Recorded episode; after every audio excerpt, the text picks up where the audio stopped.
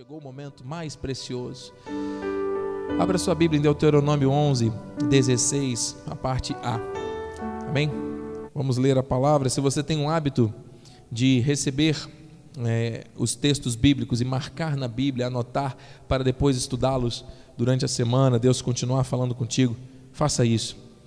Lembrando que nós temos um Spotify, que é um aplicativo de áudio que você pode ouvir novamente enquanto trabalha, enquanto resolve as coisas. Você pode ir ouvindo as mensagens da graça de Deus. Basta procurar no Spotify, baixar esse aplicativo gratuitamente.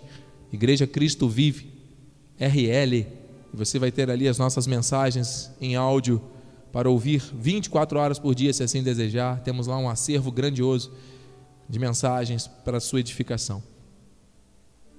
Deuteronômio 11, 16 diz assim: Guardai-vos não suceda que o vosso coração se engane. Que alerta que Deus quer nos dar essa noite. Nosso coração pode se enganar. Deus não quer isso, porque isso pode nos levar à desobediência. Nós vamos aprender isso com Deus essa noite. Vamos orar. Pai amado e bendito, santo e poderoso, tu és, mais uma vez, me prostro ante os teus pés e te clamo, a ti clamo para que me uses, uses meus lábios e cordas vocais. Convém que eu diminua para que tu cresças. Seja 100% Deus a ministrar aquilo que precisamos receber nesta hora, Senhor. Uma palavra edificante, uma palavra fortalecedora e transformadora. Revela-te a nós nessa hora, Pai, em nome de Jesus. Nós cremos e assim oramos. E que todos digam amém. Amém. Graças a Deus. Santos preciosos, eleitos, mais que vencedores em Cristo, igreja, igreja, corpo, corpo de Cristo, lavados e remidos pelo sangue do Cordeiro. O Senhor tem nos ensinado a cada domingo aqui, no mês de maio, e hoje encerrando esse ciclo, que o nosso coração é enganoso. Existe aqui um texto bíblico que confirma isso, em Jeremias 17, 9. Enganoso é o coração mais do que todas as coisas, desesperadamente corrupto, quem o conhecerá? Ouça, o nosso coração representa as nossas emoções. Deus nos equipou de um corpo e também de uma alma e de um espírito. Eu creio conforme a Bíblia nos ensina, que o corpo veio do pó e ao pó retorna. A carne para nada aproveita. Diga isso. A carne para nada aproveita. Para nada. Apesar de termos um organismo perfeito, hein? Funcionando, as células conectadas, é extraordinário, né? O funcionamento do nosso corpo. Mas olha, não tem proveito. A carne, as paixões da carne, que muitas vezes vão agora chegar no nível da alma, elas trazem para nós problemas. O coração, que representa essas decisões, sentimentos, pensamentos, desejos e até memórias que nós temos, ele é enganoso. Então, quando você se frustra, se decepciona, quando você passa por um trauma, por uma situação do passado, ou até um estresse presente, ou uma ansiedade futura, são situações que vão se acumulando na alma. E nós precisamos tomar decisões, nós precisamos ir e vir, precisamos fazer, obedecer a palavra, e o nosso coração é quem vai tratar aqui de, em alguns momentos, trazer algumas armadilhas, de estar despreparado para receber aquilo que é perfeito. Já o Espírito, o Espírito, o Espírito é de Deus. Foi Deus que criou, Deus que nos deu, Deus estabeleceu, aliás, Deus criou tudo, mas o Espírito é santo. Então, quem se une ao Senhor se torna um espírito com Ele. Veja, o que volta para Deus não é a carne, a carne volta ao pó. O que volta para Deus não é a alma. Muitos confundem isso. O que volta para Deus é o espírito. Perfeito. Por quê? Porque Deus nós nos unimos a Deus, porque Ele colocou o querer e Ele efetuou o realizar, de forma que o nosso espírito está perfeito. Paulo dizia isso. Nós somos selados com o Santo Espírito da promessa. Deus habita em nós pelo Espírito. Só que o querer efetuar o bem está em nós. O desejo de fazer tudo de acordo com a vontade de Deus está em mim, está em você, por causa desse Espírito. Por causa do Espírito a lei do pecado e da morte já não tem mais domínio sobre nós. É a lei da vida. Por causa do Espírito nós fomos perdoados. Por causa do Espírito nós fomos tirados da morte para a vida. Por causa da ação do Espírito nós podemos, inclusive, encontrar força para vencer as obras da carne. Você entende? Não é a obra da emoção, não é a obra do coração, é a obra do Espírito. E como é que fica o nosso coração nisso tudo? Hum, ele continua muitas vezes sujeito a situações de engano. Está aqui, coração enganoso. Olha essa imagem. Você percebe que quando a palavra diz que no final dos tempos o amor de muitos esfriaria. E você sabe que essa coisa do esfriamento, né, quando você esfria a água, coloca a água no congelador, ela vira gelo, né? O coração de muitas pessoas está se petrificando, está ficando gelado, está ficando, enfim, como uma pedra de gelo. As pessoas não têm mais sensibilidade, não percebem o amor de Deus por elas, nem conseguem amar, não conseguem se sentir amadas. E uma das coisas que acontece nesse tempo é que as pessoas estão vivendo debaixo de culpa.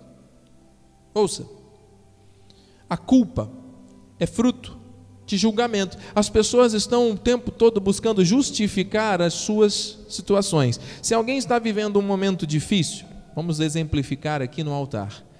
Se alguém está vivendo um momento difícil, se decepcionou, se frustrou, qual é a primeira atitude que cada um tende a ter? A culpa foi daquela pessoa.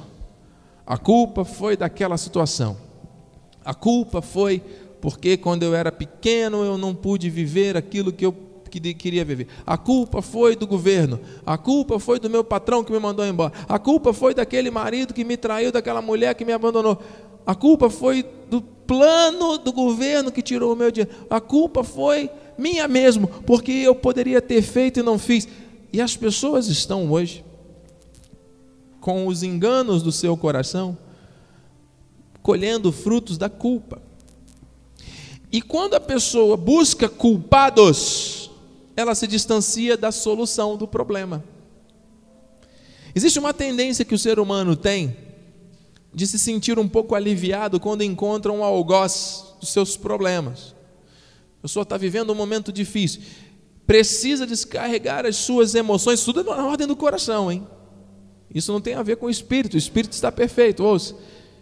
Mas o coração, enganoso, a pessoa se frustra, se decepciona, é acusada, é, enfim, muitas vezes de forma injusta. Existe a figura de alguém que, que é culpado realmente. Mas quando a pessoa encontra esse, essa, esse culpado e esta circunstância que causa essas dores, qual é a tendência? A pessoa agora vai canalizar todas as suas energias negativas para aquela situação ou para aquela pessoa, porque a culpa está ali. E eu vejo pessoas na face da terra andando aí anos, culpando pessoas ou coisas ou circunstâncias pelos problemas que vivem e continuam vivendo o problema. Então a pergunta é: o fato de achar o culpado ou, ou os culpados de alguma situação que você e eu vivemos resolve o problema? Então por que, que nós insistimos tanto em ficar identificando os culpados? Ainda que realmente a culpa não seja nossa. Porque dessa maneira nós achamos que vamos nos sentir justificados.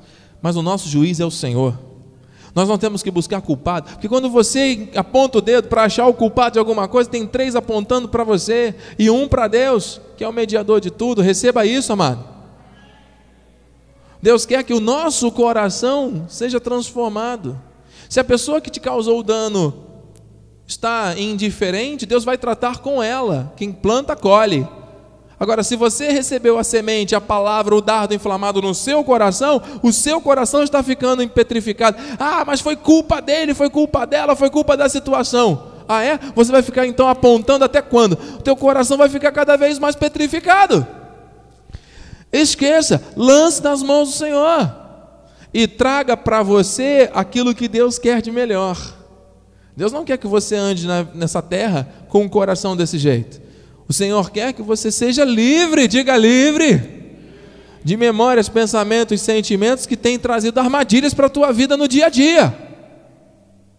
Nós temos que avançar, nós não podemos ficar travados e parados naquilo que o nosso coração enganoso muitas vezes fica ancorado. Ezequiel 11, o Senhor promete: dar-lhes-ei um só coração, espírito novo, porém dentro deles. Da, tirarei da sua carne o coração de pedra e lhes darei um coração de carne sensível à vontade do Senhor. Versículo 20: Para que andem nos meus estatutos. Ah, então o Senhor faz isso para quê? Para restaurar a obediência. Olha a revelação. O Senhor não quer que as pessoas andem com o coração petrificado, frio, gelado. Por quê? Porque quem anda assim é desobediente. Quem tem um coração sensível à voz de Deus, anda nos estatutos dele, guardam os seus juízos, executam. São o meu povo, eu serei o seu Deus. Quem recebe isso, diga amém. O Senhor quer que você ande nos seus estatutos, que você seja obediente. É possível fazer isso com um coração de pedra? Até porque o maior mandamento, amar a Deus, ao próximo. Como é que a pessoa vai amar se ela tem um coração enganoso, petrificado, gelado, cheio de culpa e cheio de acusações muitas vezes? Outras pessoas andam se culpando. Ah, porque eu vivo assim, porque eu vivo assado, porque eu não fiz, porque eu fiz por isso, por aquilo, e carrega um peso de culpa na sua consciência, na sua alma, no seu coração enganoso. Não precisa, eu quero te dar uma boa notícia. Não precisa mais andar assim, porque Deus restaura o coração. Você deseja isso? Diz o Senhor aqui, ó, eu, Senhor, esquadrinho o coração, eu provo os pensamentos. Isso para dar a cada um segundo o seu proceder, segundo o fruto das suas ações. Então, quando o Senhor pega os nosso, o nosso coração e esquadrinha os nossos pensamentos, de acordo com a palavra, ah, esse daqui ele, vai, ele me obedece. Essa daqui honra a minha palavra. Olha aqui, ó, a obediência, segundo o seu proceder, segundo o fruto das suas ações. É, quem tem pensamento com a palavra e o coração esquadrinhado pela palavra, ah, por Deus, não perde mais tempo rodando em círculos na vida. Tome posse, amado. O Senhor está restaurando aquilo que Ele valoriza, que é a obediência verdadeira. Do original, upacoé. Obediência, submissão, conformidade, escuta atenta, ouça. O que não é obediência é desobediência. Então vamos lá. Quando existe insubmissão, quando existe falta de conformidade, quando a escuta não é atenta à palavra de Deus. Quantas pessoas dizem que amam a Deus, que são submissas, que dependem dEle, mas quando vivem os problemas e os apertos, a primeira reação é essa: é de culpar, é de murmurar, é de reclamar, é de disparar um monte de coisas erradas e negativas contra alguém ou até contra si mesmo. E geralmente isso acontece dentro de casa, com as pessoas mais próximas. tempo, é, os tempos são maus. O nível de estresse que estamos todos submetidos é sui generis, não tem comparação com tempos outros. Isso potencializa, amado, a ansiedade, o nervosismo, a agitação das pessoas.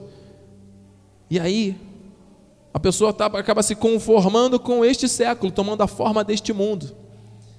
Deus não quer, mano. Deus quer uma geração de inconformados, inconformados com o mundo e que sejam moldados conforme a vontade dele, corações esquadrinhados, corações moldados de acordo com a vontade do Senhor. Receba.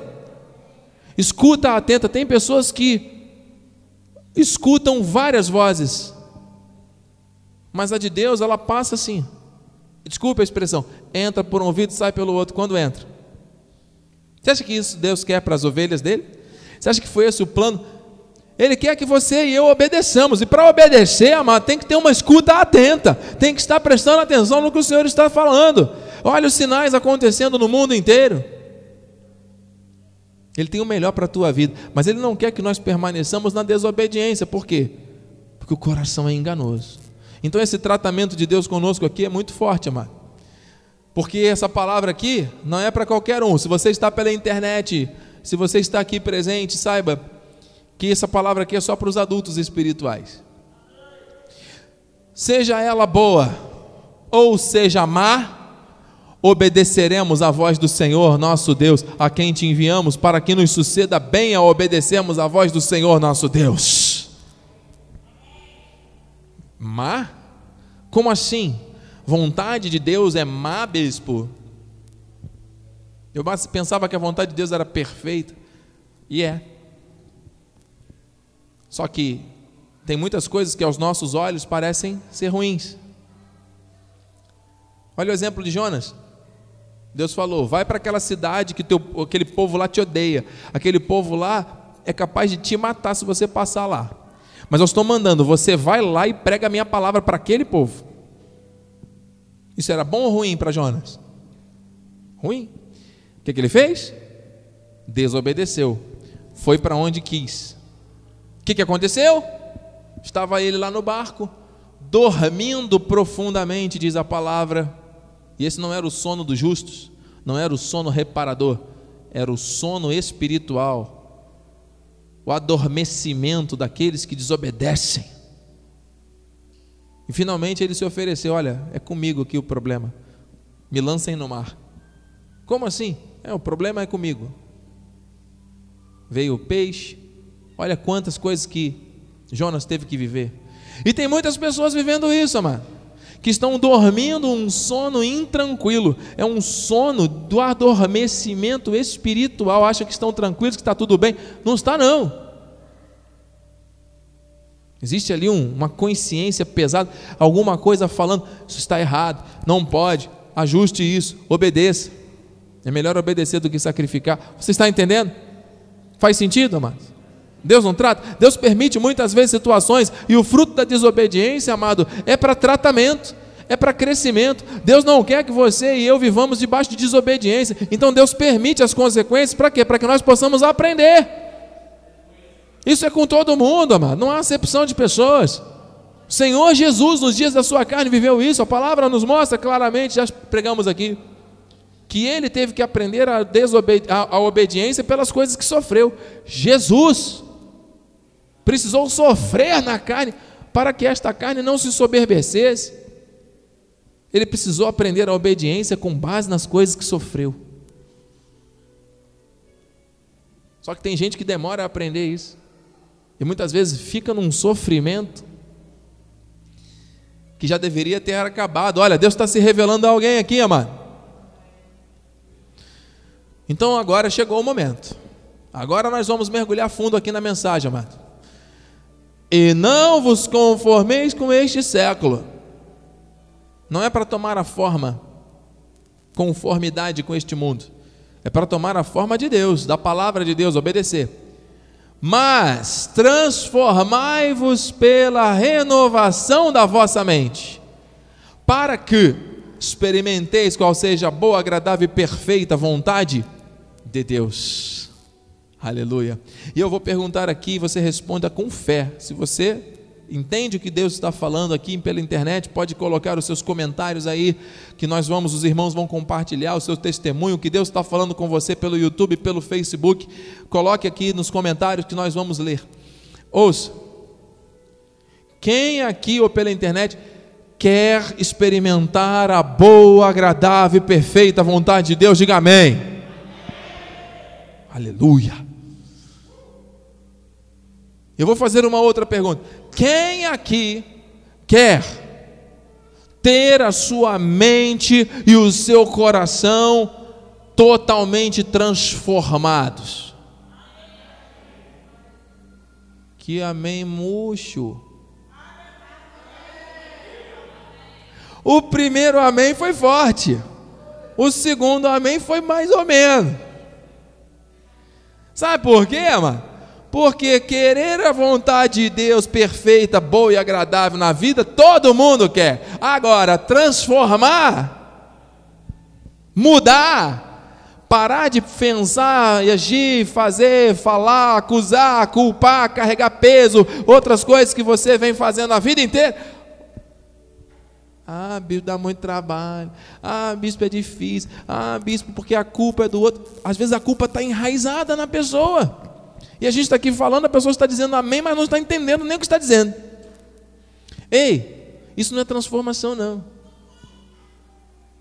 Desculpe, tenho que ser franco com você.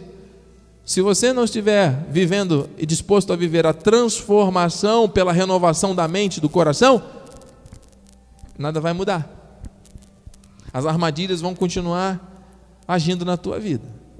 Eu não estou profetizando maldição, não, eu só estou afirmando o que a palavra diz, porque a palavra não volta vazia. Coração enganoso. Aqui dentro tem falta de perdão no coração de muitos. Isso é uma armadilha. Aqui dentro tem prisões emocionais ao passado que fizeram, aconteceram comigo, e ficou ali uma mancha, uma marca, é uma armadilha. Aqui dentro, tem muitas vezes falta de viver, falta de vontade de viver. Muitas pessoas já chegaram ao limite da dor, dizendo: Eu quero desistir. Isso é uma armadilha.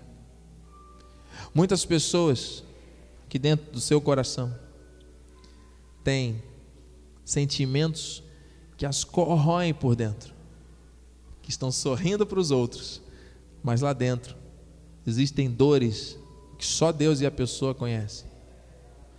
São armadilhas. Porque alguém te disse uma coisa, porque alguém fez alguma coisa, porque e, e aquele fantasma da culpa fica rondando situações antigas que trazem aqui a a tua realidade presente, uma experiência dolorosa.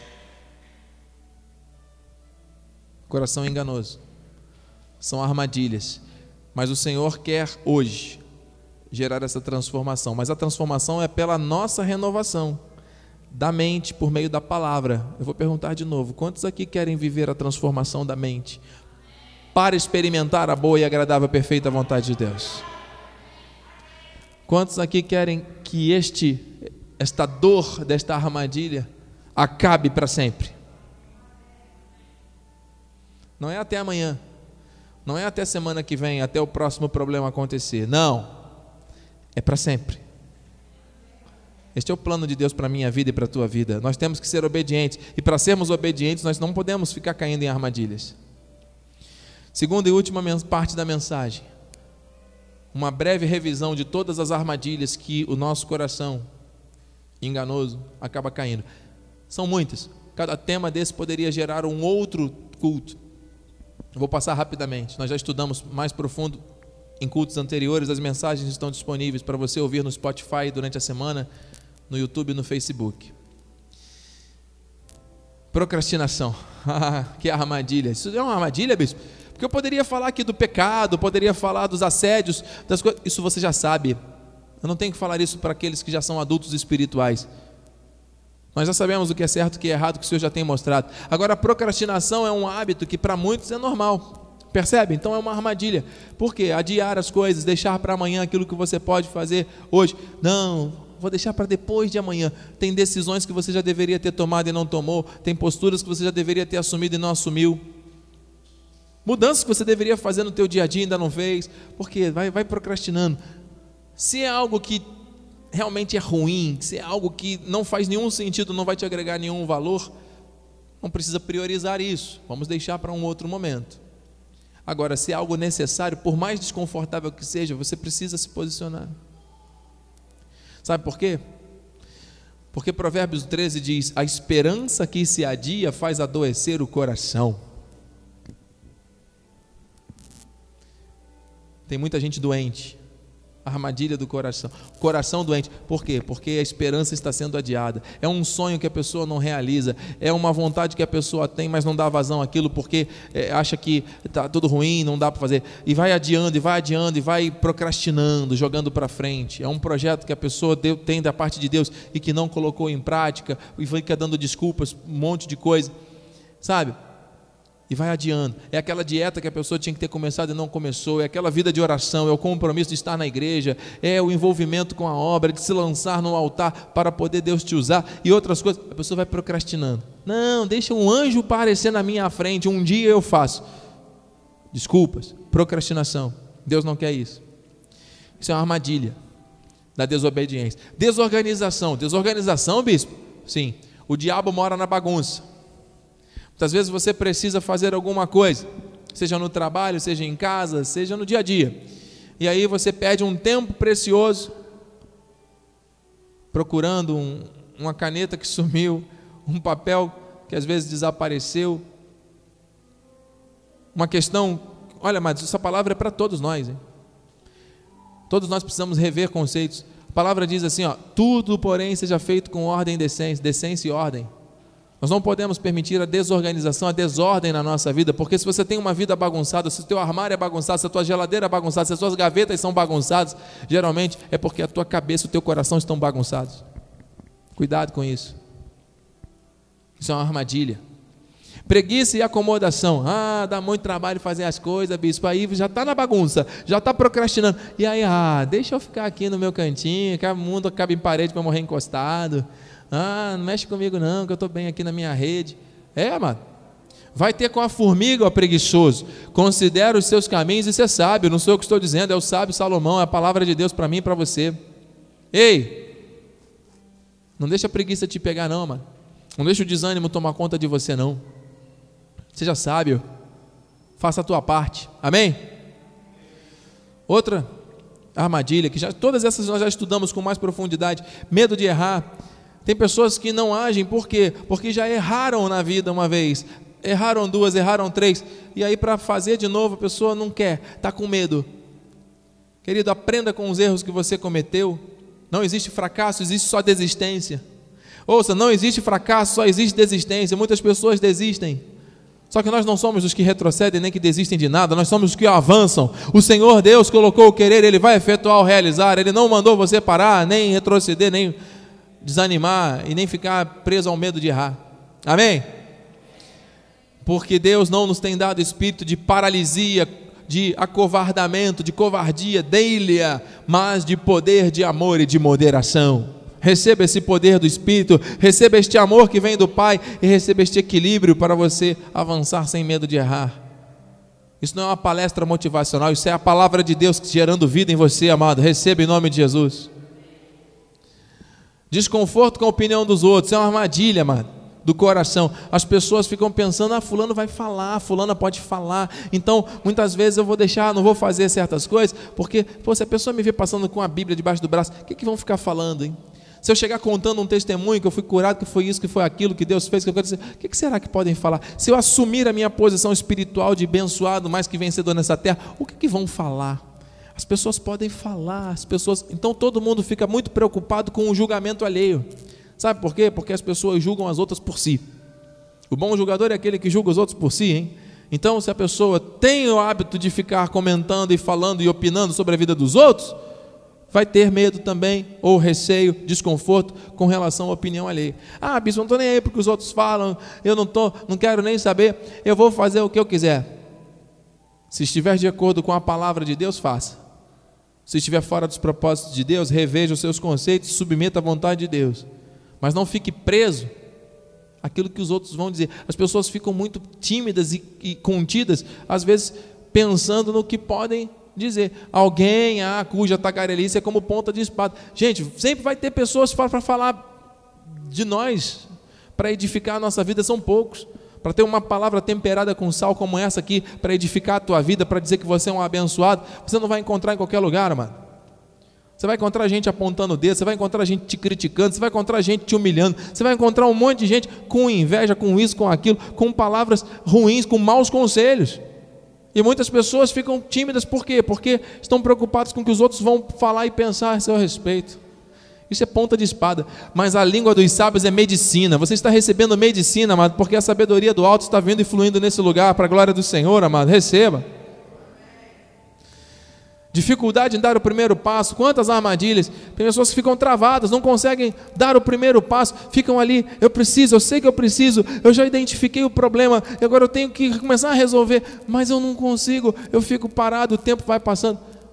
Oh, preguiçoso, ele morre desejando, porque as suas mãos recusam trabalhar. Essa palavra, amado, também tem relação com as pessoas que estão paralisadas diante dos desafios. Existe uma necessidade, existe uma situação, a pessoa não dá o primeiro passo, ela fica ali. Você sabe que o segundo, o terceiro, o quinto, o último passo começam com o primeiro? Fique parado, amado. Porque quem para, morre desejando, a mão se recusa a trabalhar. Quantas pessoas estão morrendo por causa disso? Outras se tornaram especialistas em dar desculpas. Outra armadilha, vivem dando desculpas. Bispo, eu não faço isso por causa daquilo, é por causa do ônibus, é por causa da chuva, é do sol, é da pandemia, é da máscara, é da vacina, é não sei mais o que, porque não tem dinheiro, porque não tem isso, porque não tem aquilo, não tem aquilo outro. Amado, desculpe, quem quer dar um jeito, quem não quer dar uma desculpa. Nós somos da fé, nós somos de Deus. Eu não estou minimizando a dor de ninguém. Eu sei que pessoas têm dificuldade, mas estão exercendo a sua fé mesmo na dificuldade.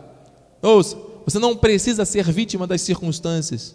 Você não precisa se vitimizar e nem ficar dando desculpas para ninguém, muito menos para Deus, amado. Olha o que Jeremias fez, olha. Deus falou para ele: Antes que eu te formasse no ventre materno, eu te conheci. Antes que saísses da mata, te consagrei, te constituí profeta às nações. E olha a resposta de Jeremias para Deus: ah, Senhor, eis que eu não sei falar, eu não passo de uma criança, eu sou um piquititinho aqui, eu não sou nada. Se vitimizou, deu desculpas. Deus tinha um propósito na vida dele. Deus disse: Não temas diante deles, porque eu sou contigo para te livrar, livrar, diz o Senhor. Deus está falando: Não temas. Para de dar desculpas. Até quando? Os sinais estão aí, amado. Ficarás dando desculpas até quando? Ah, porque isso, porque aquilo, porque não posso, porque não isso, porque não, porque não, porque não, porque não, porque não o tempo todo? Pessoas que têm chamado, pessoas que têm unção, pessoas que têm uma palavra nos lábios para proclamar, pessoas que têm amor no coração, que deveriam estar na obra do Senhor, fazendo acontecer, amado. Essa área é grande. Estão dando desculpas. Se tornaram especialistas nisso. Isso é uma armadilha do coração. O coração está ali preso naquela armadilha. Para terminar, meus irmãos, isso aqui é alimento sólido, é só para os adultos, hein? Você viu quantas armadilhas nós vimos até agora? Revisando. Duas últimas para nós encerrarmos, que isso daqui é pão fresco. Perfeccionismo. Quantas vezes eu me vejo e me vi preso nessa armadilha? Eu sou humano, amado. Estou submetido à mesma palavra que você. Todos nós estamos crescendo com Deus. O perfeccionismo, amado, não é um bom sinal. Não é algo saudável. Essa coisa de você querer fazer algo melhor o tempo todo, pode melhorar, pode melhorar, pode melhorar, pode melhorar. Claro que pode melhorar. Mas quando você fica ali gastando a sua energia vital nisso, querendo fazer tudo de uma maneira perfeita, você perde um pouco o foco e começa a ter ansiedade. Começa a ver defeito em tudo. Eu tenho que me policiar com, com relação a essas coisas no dia a dia, do trabalho, do. Amados, quando eu paro para fazer um slide desse, a minha esposa que sabe, ela conversa comigo muito sobre isso. Amor, você perde um tempo. É o meu traço de perfeccionismo, isso faz parte do meu, da minha forma de ser. Nós já conversamos muito, eu e minha mãe, graças a Deus, temos isso muito bem elaborado. Deus tem nos dado visão, a nossa relação com a nossa mãe, com o nosso pai, determina muito o que somos. E minha mãe, como uma guerreira vencedora que superou tantas lutas e aflições, uma pessoa que não tinha uma peça íntima para usar quando pequena. Graças a Deus, Deus a honrou e hoje é uma das colunas desse ministério, para a glória do Senhor. Mas eu dou o exemplo dela, quando ela era pequena, tudo que ela, as carências que ela sofreu da minha avó, as dificuldades materiais, financeiras, cada um passou por uma situação. Deus já tinha predestinado a vida dela com um propósito. Ela foi muito cobrada, ela precisou se virar e valorizar cada minuto, passando por humilhações, dormindo na casa de pessoas. Encontrou uma professora que abençoou a vida dela, que a ensinou muitos valores, que foi um anjo de Deus, e ela venceu as dificuldades e conseguiu. Conseguiu conquistar muitas coisas. E pela forma dela ter sido criada, de alguma forma ela passou isso para mim também. Me cobrando e exigindo também uma postura. Eu agradeço a Deus por isso. Só que de alguma forma eu percebo que a nível do coração, esse meu perfeccionismo vem muito também do perfeccionismo que Deus trouxe na vida, que acabou sendo gerado na vida da minha mãe, foi Deus que foi, foi, foi sendo gerado na vida dela também. E eu, ao me sentir cobrado, qual é a resposta que eu tenho que dar para ela e para a sociedade? Eu não posso errar, eu preciso melhorar, entende? Minha mãe não tem nenhum tipo de culpa, nem precisa ter no coração a respeito disso. Mas nós temos todos que nos policiar. Você entende, mãe, que a gente tem hoje na revelação da graça de Deus maturidade para poder trazer isso de edificação à igreja? Eu louvo a Deus pela sua vida por isso. E olha, o que diz a palavra: atentarei sabiamente ao caminho da perfeição, sabiamente. Oh, quando virás ter comigo, portas adentro em minha casa, terei coração sincero. O sábio pedindo, o, o, o, o salmista pedindo sabedoria para lidar com a perfeição. Não é perfeccionismo, hein? Tenho visto que toda perfeição tem seu limite, mas o teu mandamento é ilimitado. toda perfeição tem seu limite. Pai de família, mãe de família, não precisa cobrar tanto seu filho, sua filha, sua esposa, não precisa criticar tanto. Amadas, às vezes eu chego num nível de perfeccionismo tão exacerbado que eu. Às vezes a minha filha vem me mostrar um, um trabalhinho de casa.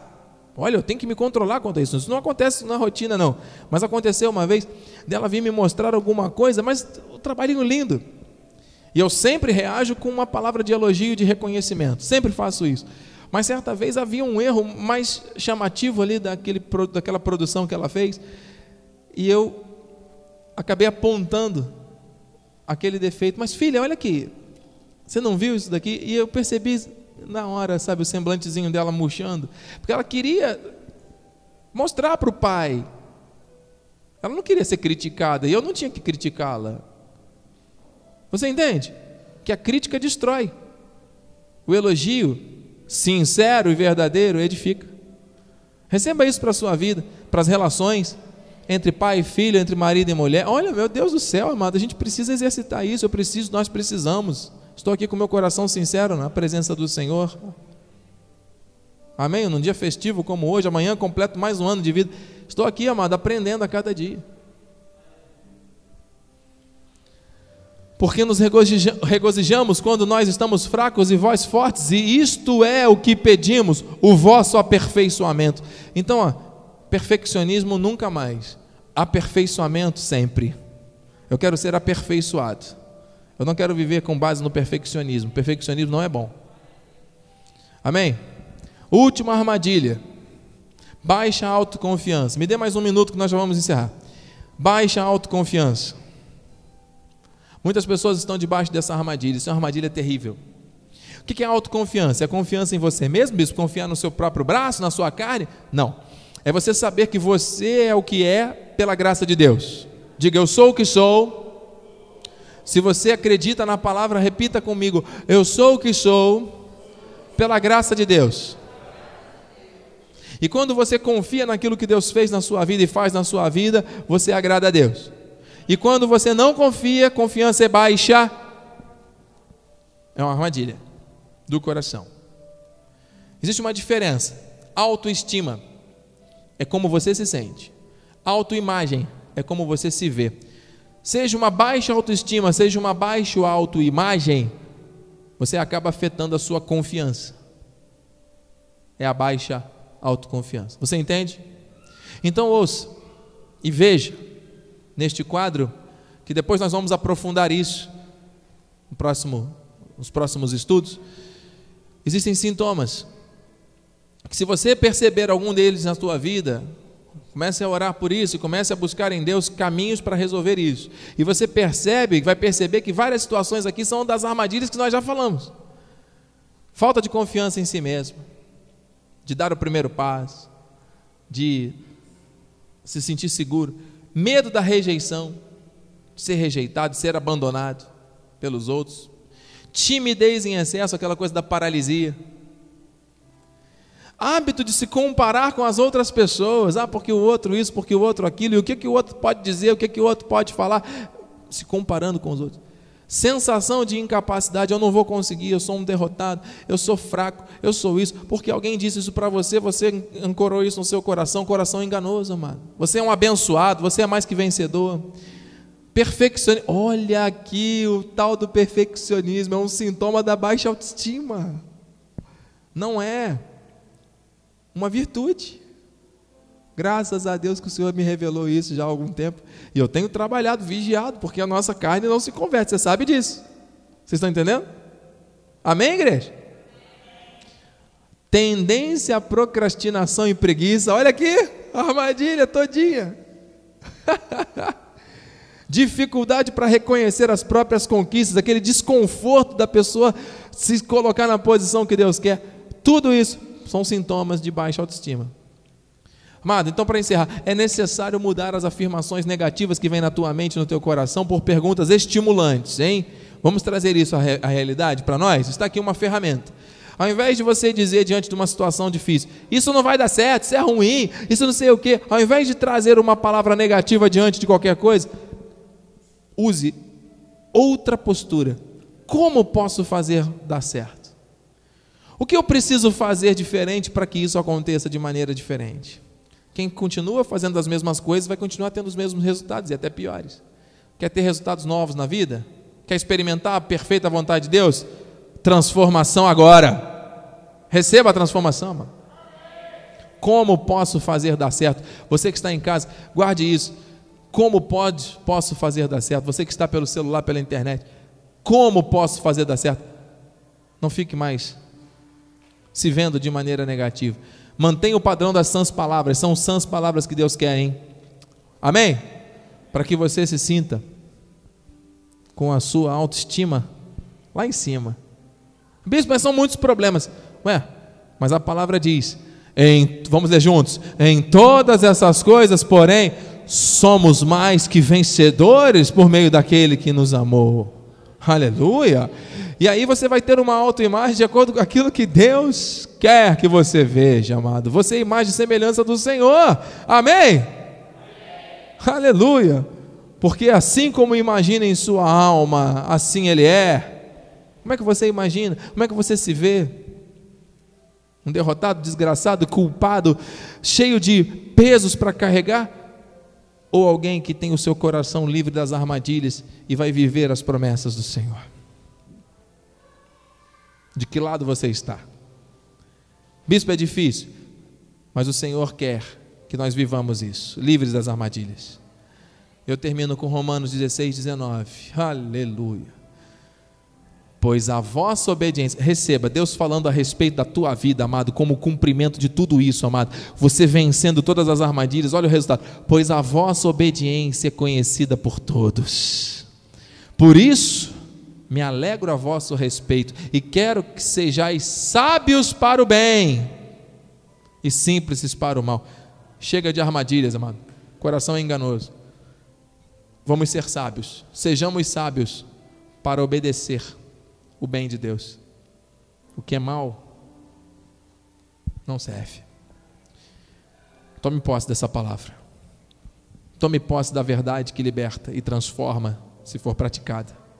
Se ficar só no campo da teoria, não vai mudar nada. Mas se você se agarrar à palavra e vivê-la, as mudanças já estão, eu creio, acontecendo na tua vida e na minha. Curva a sua cabeça, vamos orar. Pai amado e bendito, obrigado mais uma vez pela revelação da tua palavra. Obrigado, Senhor, porque ela não voltará vazia. Foi necessário avançar alguns minutos para terminarmos este estudo de uma maneira excelente e grata a Ti, porque o Senhor é o Deus que começou em nós a boa obra e vai completar. Muito obrigado, Senhor, por cada dica, por cada ensino, por cada insight. Eu creio que o coração de alguém está batendo mais forte a partir desse momento, porque o Senhor deu o caminho, a resposta chegou. A resposta não estava no outro, a resposta não estava na circunstância, a resposta estava dentro de cada um. E agora, Senhor Deus, livres dessas armadilhas, vamos viver para a tua honra e para a tua glória. Nossa vida será diferente, nossa vida será plena, feliz, em paz e alegria viveremos. Para a honra e glória do teu nome, assim oramos e selamos esse momento com vitória, para a glória do teu santo nome. E aqueles que recebem, digam amém. Assim seja, assim disse o Senhor da glória. Aplauda aquele que venceu, que é Senhor. Glória a Deus. Amém.